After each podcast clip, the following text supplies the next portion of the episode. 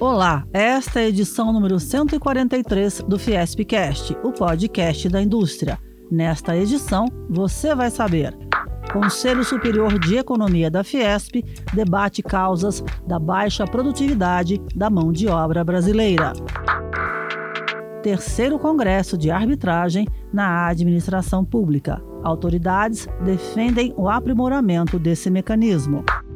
Atletas do SESI São Paulo se classificam para o Mundial de Esportes Aquáticos em Budapeste.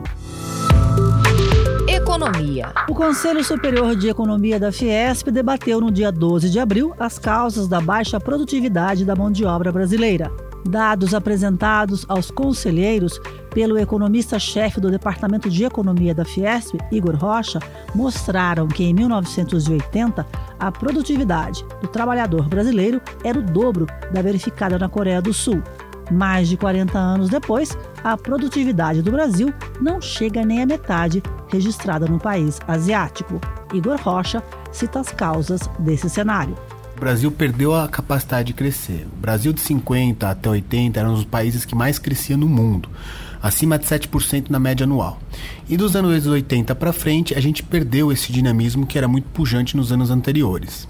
Uh, a questão da desindustrialização é um dos fatores que contribuiu fortemente para essa queda da produtividade. Uma vez que a indústria de transformação é um dos setores mais produtivos da economia brasileira em termos relativos, ou seja, quando comparado com outros setores. Uh, é um consenso, obviamente, que a produtividade tem outros fatores. O baixo investimento é, privado e público em infraestrutura, a baixa qualidade da educação, o alto custo do capital e, como já dito também, esse processo de desindustrialização precoce que passou a economia brasileira. Igor, o que é necessário para mudar esse quadro? Olha, a gente precisa romper esse quadro de crescimento anêmico, né? Uh, precisamos combinar uh, um aumento da produtividade com o um aumento da taxa de, investi de investimento, para daí sim o resultado dessa combinação ser um crescimento mais pujante. Para crescer mais, precisamos adotar, né, absorver melhores tecnologias, melhores condições do financiamento e elevar o nível de escolaridade da mão de obra. Também é importante uma política industrial moderna, com foco na inovação, na sustentabilidade. A matéria completa está no site fiesp.com.br/notícias. Relações institucionais. Especialistas e autoridades debateram durante dois dias, na sede da Fiesp, a arbitragem na administração pública. Na abertura do evento, no dia 11 de abril, Rafael Servoni, presidente do Ciesp e vice-presidente da Fiesp, afirmou que o tema é importante para a indústria, para o poder público e para a sociedade. Arbitragem que é uma ferramenta que resolve conflitos, evita ações judiciais, muito bem aceita por investidores e empresas estrangeiras, é uma ferramenta que tem altíssima credibilidade, né? um trabalho que se baseia na confiança, na lógica, no bom senso e na efetiva busca de soluções. O advogado-geral da União, ministro Bruno Bianco, ressaltou. Eu não tenho dúvidas que os meios alternativos de solução de conflito, de fato, são importantíssimos para a União, são importantíssimos para o setor privado e também fundamentais para o judiciário. Eu acho que o judiciário não perde espaço com isso, muito pelo contrário, ele se foca, ele foca a sua atuação em questões que são de fato impossíveis de resolvermos no âmbito extrajudicial. No encerramento do evento, no dia 12 de abril, a vice-presidente da Câmara de Conciliação, Mediação e Arbitragem, CIESP, FIESP, a ex-ministra do Supremo Tribunal Federal, Ellen Grace, defendeu o aprimoramento constante da arbitragem. Nós estamos verificando que a administração pública aderiu efetivamente a esta fórmula de solução de conflitos.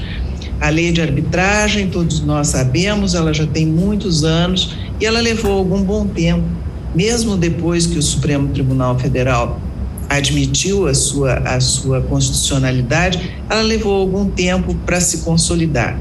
Da mesma forma, será com a arbitragem na administração pública. Este é um, é um avanço muito, muito significativo.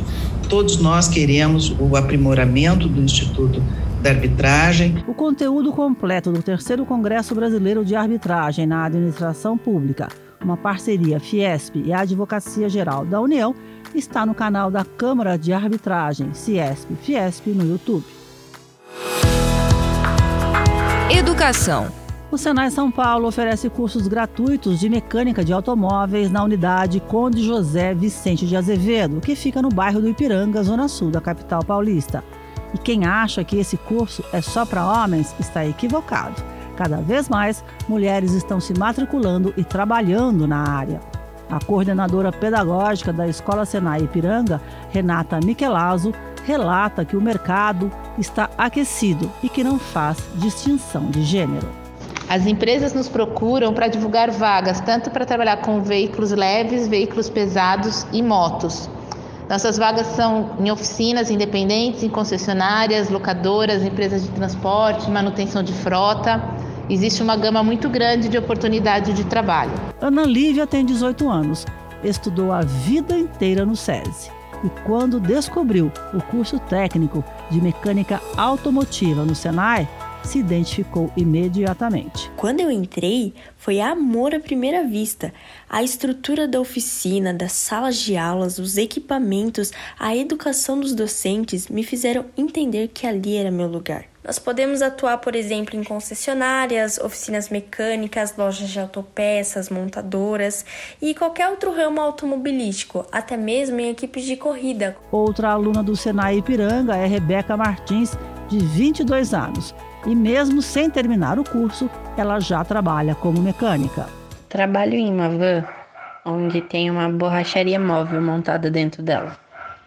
Então, basicamente, eu vou até a casa do cliente ou trabalho e lá eu faço a montagem, desmontagem dos pneus, alinhamento, balanceamento. Quer saber mais sobre os cursos oferecidos pelo Senai São Paulo? Acesse o site sp.senai.br/cursos. Cultura. Como falar com as crianças sobre a morte, um tema sensível e misterioso? O assunto é abordado na peça infantil Lupita, inspirada na cultura mexicana e que está em cartaz no Centro Cultural Fiesp até o dia 1 de maio. No México, no Dia dos Mortos, as almas são autorizadas a visitar os parentes vivos. E Lupita, com 10 anos, participa dessa celebração, mas sem seu grande amigo e avô, que já faleceu. Adriano Pellegrini, o ator que faz o avô de Lupita, descreve o que o público vai encontrar ao assistir o espetáculo. Vai encontrar um ambiente muito divertido, inspirado nas tradições mexicanas, para contar uma história de amor entre uma menina e seu avô, que é seu melhor amigo, e através de várias linguagens, como palhaçaria, é, boneco, é, luz negra, formas animadas, vai acompanhar essa história que é muito bonita e que fala de perdas, né? E de como a gente lida com a perda e como a arte e o amor fazem a gente lidar melhor com isso. Lupita é para todas as idades e pode ser assistido de graça de quinta a domingo às três da tarde. Reservas no site cesesp.org.br/eventos. Esporte. Três nadadores do SESI São Paulo carimbaram o passaporte para o Mundial de Esportes Aquáticos em Budapeste, na Hungria, que acontece entre junho e julho de 2022.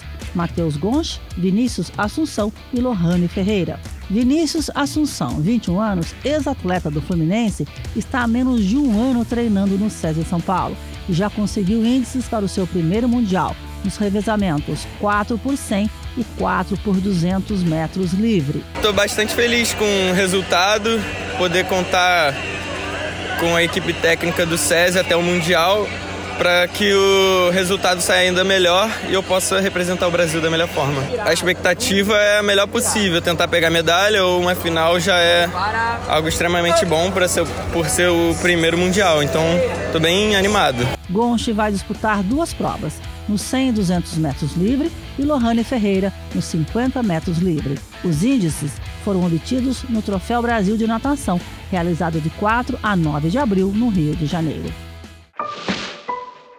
Esse foi o Fiespcast. Nós também estamos no Deezer, no Spotify, no Google e no Apple Podcasts. Até a próxima!